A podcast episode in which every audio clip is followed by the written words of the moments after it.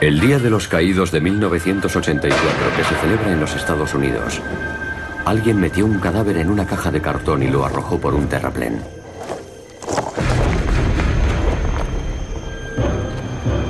La causa de la muerte era homicidio, y los investigadores no conseguían averiguar cuándo se había producido la muerte. Pero la ciencia reveló un importante dato sobre la última noche que la víctima había estado con vida.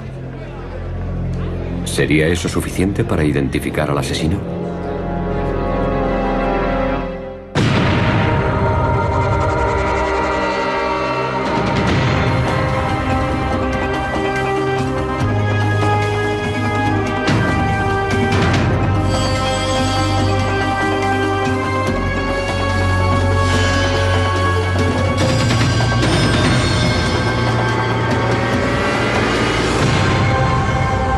Crímenes imperfectos.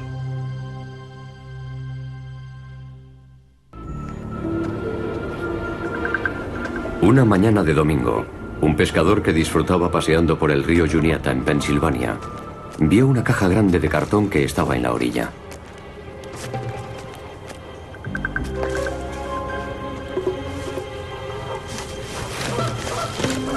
En su interior había una bolsa de basura. Abrió un poco la bolsa de plástico y vio que había un cuerpo humano. No supo distinguir si era hombre o mujer. El cuerpo fue identificado más tarde como perteneciente a una mujer, pero todo lo demás era un misterio. No había forma de saber cómo había muerto. Había una gran franja de hierba aplastada, lo que indicaba que la caja había caído resbalando por el terraplén desde la carretera.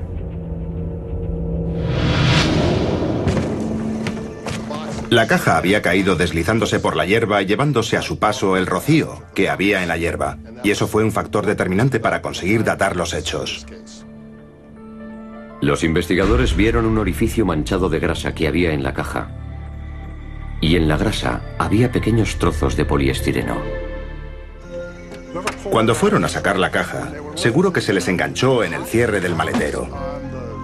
Eso es lo que yo creo que debió ocurrir. Alguien se había tomado muchas molestias para ocultar la identidad de la víctima, quitándole la cabeza, los brazos y las piernas. Para hacer eso, el asesino debió necesitar tiempo y privacidad.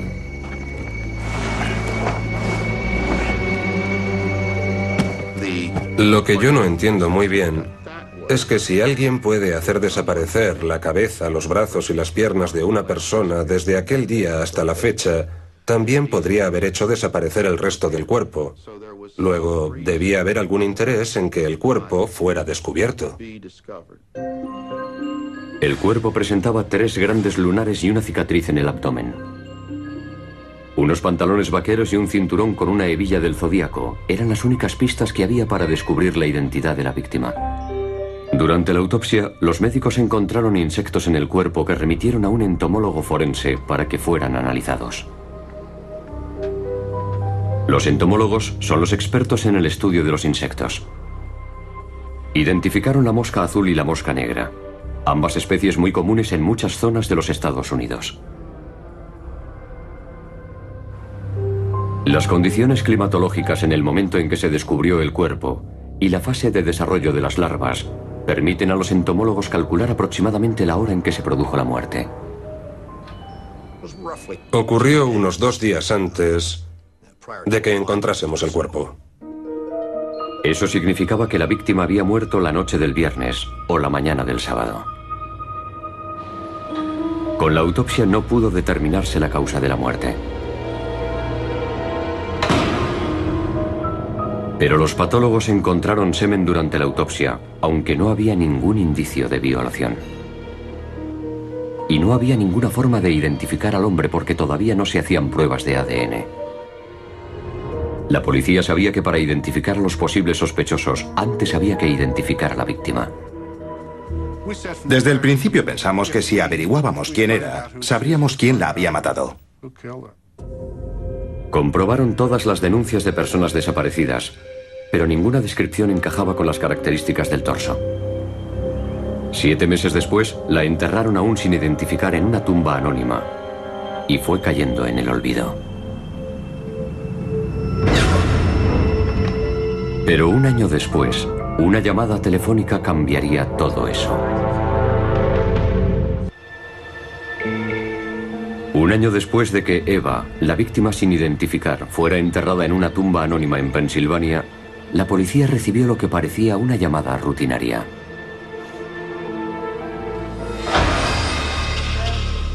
Una mujer le dijo a la policía que su ex cuñada, Edna Posey, llevaba un año desaparecida.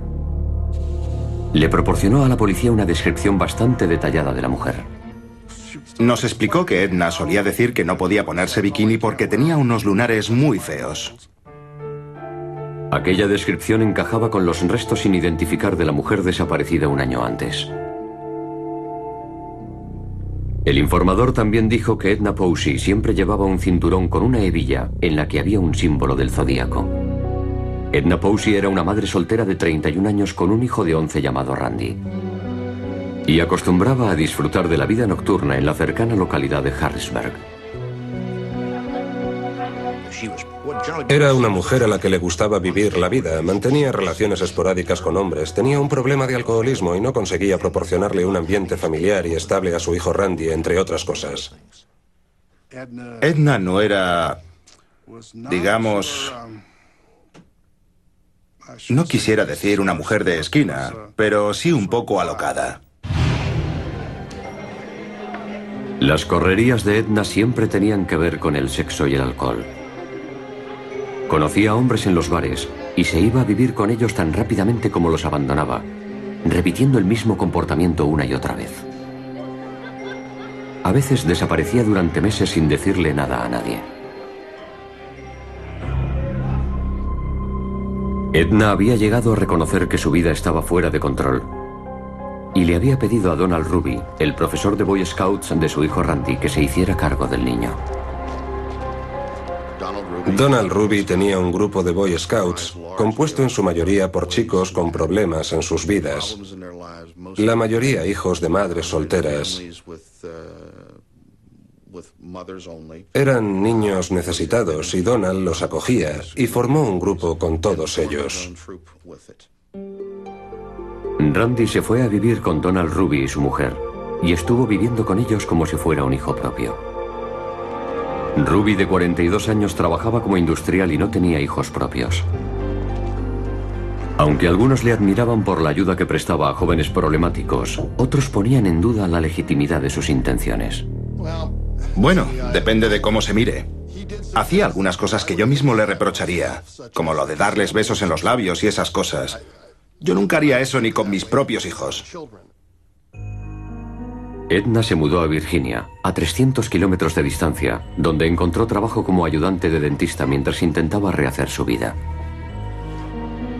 Esta mujer es la compañera de trabajo de Edna que nos pidió que mantuviésemos el anonimato por miedo a represalias. Ella estaba ahorrando dinero y en algún momento de esos días conoció a un joven soldado de la banda militar de Virginia. Y después intimaron y pensaban ir a vivir juntos y que Randy fuera también a vivir con ellos.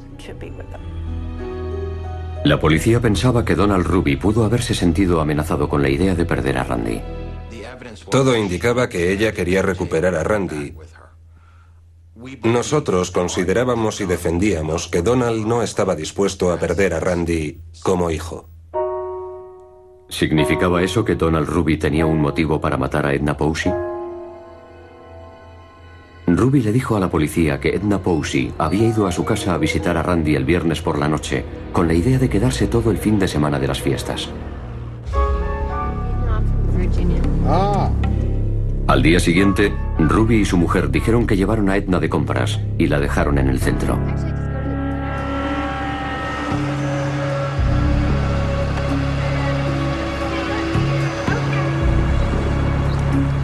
Entonces quedamos de 5 a 5 y media, ¿no? De acuerdo, gracias. Hasta luego. Cuando volvieron luego a recogerla, Edna no apareció. Con el tipo de vida que había llevado Edna desde hacía tantos años, era fácil pensar que hubiera decidido desaparecer de la faz de la Tierra. Pero Randy, el hijo de Edna, le contó a la policía una versión ligeramente distinta.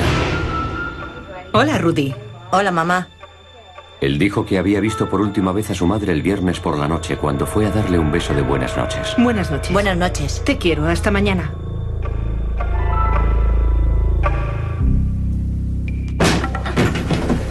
Poco después el niño oyó un fuerte ruido que venía del dormitorio donde estaba su madre. Lo describió como si alguien se hubiera caído de la cama. Cuando despertó a la mañana siguiente, su madre ya no estaba. Si el entomólogo forense estaba en lo cierto al calcular la hora de la muerte de Edna, el ruido que oyó Randy la noche del viernes podría ser el asesinato de su madre. Cuando la policía registró el maletero del coche de Donald Ruby, encontraron la misma clase de grasa que apareció en la caja que contenía los restos de Edna Posey. Y descubrieron que el agujero de la caja tenía la misma forma y tamaño que el cierre del maletero del coche de Ruby. Ahora la acusación pensaba que Donald Ruby había asesinado a Edna Posey el viernes por la noche. Cuando Donald Ruby fue acusado del asesinato de Edna Posey, la policía empezó a recabar testimonios inquietantes sobre su vida con Randy, el hijo de Edna. Nos dijeron que cuando volvían a casa de alguna excursión por el campo, él solía tocarle sus partes a Randy, supuestamente para ver si tenía pulgas. Y yo diría que eso sí constituiría un indicio de pedofilia. Sí, lo hacía por las pulgas. Pero palpaba con sus manos un poco más allá de lo que haría un padre normal. La acusación decía que había pruebas de pedofilia y que Ruby sentía una atracción sexual por Randy y que había matado a Edna para impedir que recuperara la custodia de su hijo. Decían que la grasa y el poliestireno de la caja que contenía los restos de Edna, aunque fueran pruebas circunstanciales, relacionaban a Ruby con el crimen. Tres años después de la desaparición de Edna Posey, Donald Ruby fue condenado por su asesinato y fue sentenciado a cadena perpetua. Los amigos y familiares de Edna pensaban que se había hecho justicia con un asesino sanguinario. ¿Cómo se puede hacer eso? ¿Cómo se le puede hacer eso a otra persona? Porque no fue que le disparara y fuera una muerte rápida sin dolor. Él la mató de una forma muy cruel.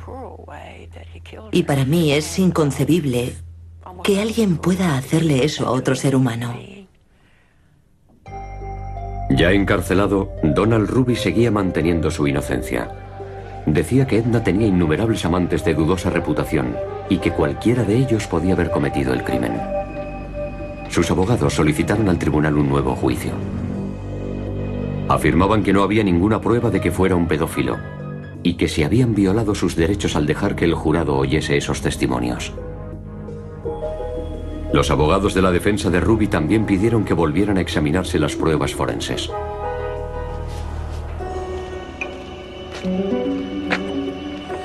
Así que hablaron con el doctor Neil Haskell, uno de los mejores entomólogos forenses de todo el país. El doctor Haskell analizó los huevos y las larvas encontradas en el cuerpo de Edna Posey. Las moscas ponen huevos que primero se convierten en larvas y después en moscas. Pero al leer el informe médico, el doctor Haskell advirtió una incongruencia. En la autopsia el médico forense decía que había encontrado huevos, pero no larvas. Y también se dio cuenta de otra cosa. En la primera autopsia, los huevos se recogieron raspando la piel y poniéndolos en una placa de Petri. Las raspaduras también contenían restos de sangre y tejidos. Eso significaba que los huevos habían tenido tres días más para alimentarse y seguir desarrollándose antes de que fueran analizadas. Yo procuro evitar acusar a nadie. Intento ser profesional y diplomático. El doctor Haskell analizó algunos de los huevos encontrados en el cuerpo de Edna Posey. Pasados tres años, estaban tan secos que se quedaban convertidos en polvo. Hubo que sumergirlos en una solución salina para que se rehidrataran. El doctor Haskell decía que los huevos solo estuvieron en el cuerpo de Edna Posey durante un breve espacio de tiempo, lo que significaba que la muerte se había producido el sábado por la noche o durante la mañana del domingo. Y no la noche del viernes como había calculado el primer entomólogo. Las pruebas entomológicas que se presentaron en este caso demostraban claramente que la hora en que se había producido la muerte de la víctima había sido muy posterior a la que argumentaba el Ministerio Fiscal. Las condiciones meteorológicas también apuntaban a que la muerte debía haberse producido el domingo por la mañana. Cuando el pescador encontró el cuerpo aquella mañana de domingo, dijo no haber visto rocío ni escarcha por el tramo del terraplén que había dejado la caja a su paso. Y otro factor que reforzaba esta teoría era el informe de la autopsia. El médico forense dijo que había encontrado espermatozoides móviles en el cuerpo de Edna durante la autopsia. Los espermatozoides conservan su movilidad en un cuerpo humano solo durante 24 horas después de producirse la muerte. Donald Ruby tenía una coartada válida para todo el día del sábado y la noche del mismo sábado. Después de pasar seis años en prisión, Donald Ruby consiguió que se celebrara un segundo juicio. Y la defensa de Ruby aportó una nueva prueba sorprendente. La prueba de ADN realizada con el semen encontrado en la autopsia de Edna Posey revelaba un asombroso dato sobre su última noche con vida.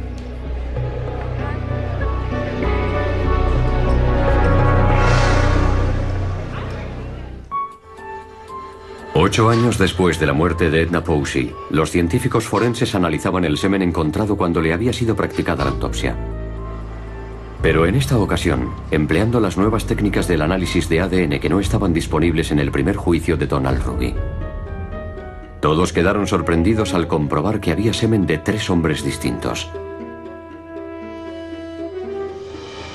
Y que el ADN de Ruby no coincidía con ninguna de las muestras de semen. El informe de la autopsia decía que el semen encontrado contenía espermatozoides que aún conservaban movilidad. Los espermatozoides solo mantienen su movilidad en un cadáver durante 24 horas. Hubo al menos tres personas que estuvieron con ella manteniendo relaciones sexuales menos de 24 horas antes de que se encontrara el cuerpo. Durante el juicio, argumentamos que Edna, fiel a sus costumbres, había vuelto a las andadas cuando Don la dejó en el centro de la ciudad. En el segundo juicio de Ruby, la defensa argumentó lo mismo que en el primer juicio. Que él y su mujer habían dejado a Edna en la ciudad para que se fuera de compras.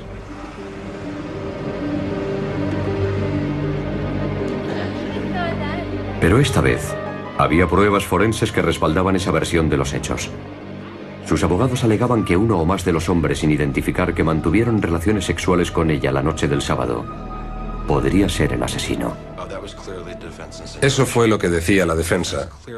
La defensa estaba insinuando que alguien que se fuera con Edna podría haber cometido el crimen. La otra nueva prueba forense era el testimonio del doctor Haskell, que aseguraba que la hora de la muerte que se había establecido no era correcta.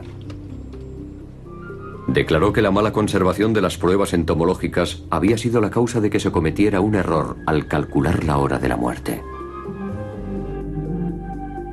Le dijo al jurado que Edna Posey había muerto la noche del sábado o la mañana del domingo, no la noche del viernes como se había dicho antes. Otro dato a favor de Ruby era la declaración de Randy, el hijo de Edna. En el primer juicio, Randy había dicho que había oído un fuerte ruido que venía del dormitorio donde estaba su madre la noche del viernes. Pero ocho años después, Randy, ahora con 21 años, decía no recordar nada de aquello. Randy no recordaba haber oído ningún ruido. Se lo preguntamos y dijo que no recordaba nada en absoluto de aquello. Así que ya no teníamos ningún ruido a medianoche para usar como prueba.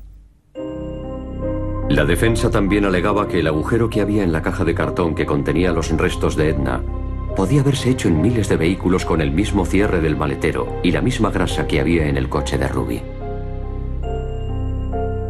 Al cabo de nueve días de juicio, y seis horas de deliberaciones, el jurado decidió declarar inocente a Donald Ruby. Un veredicto que dejó atónitos a los familiares y amigos de Edna.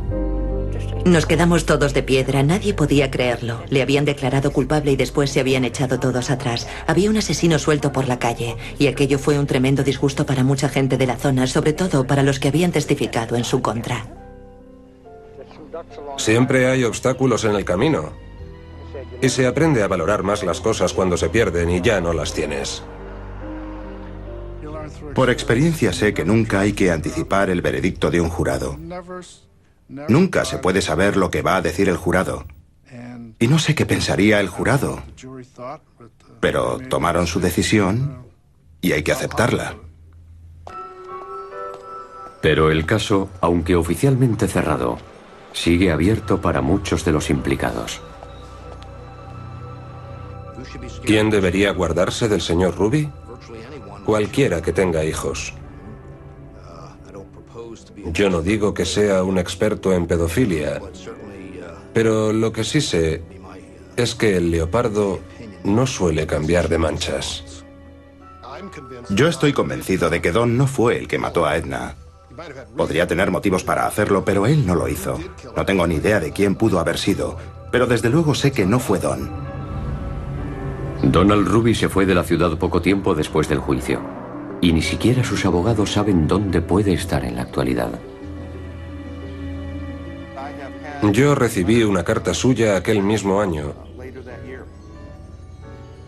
Decía que me daba las gracias por haber declarado a su favor y que de ahora en adelante iba a tenerle mucho más respeto a las moscas.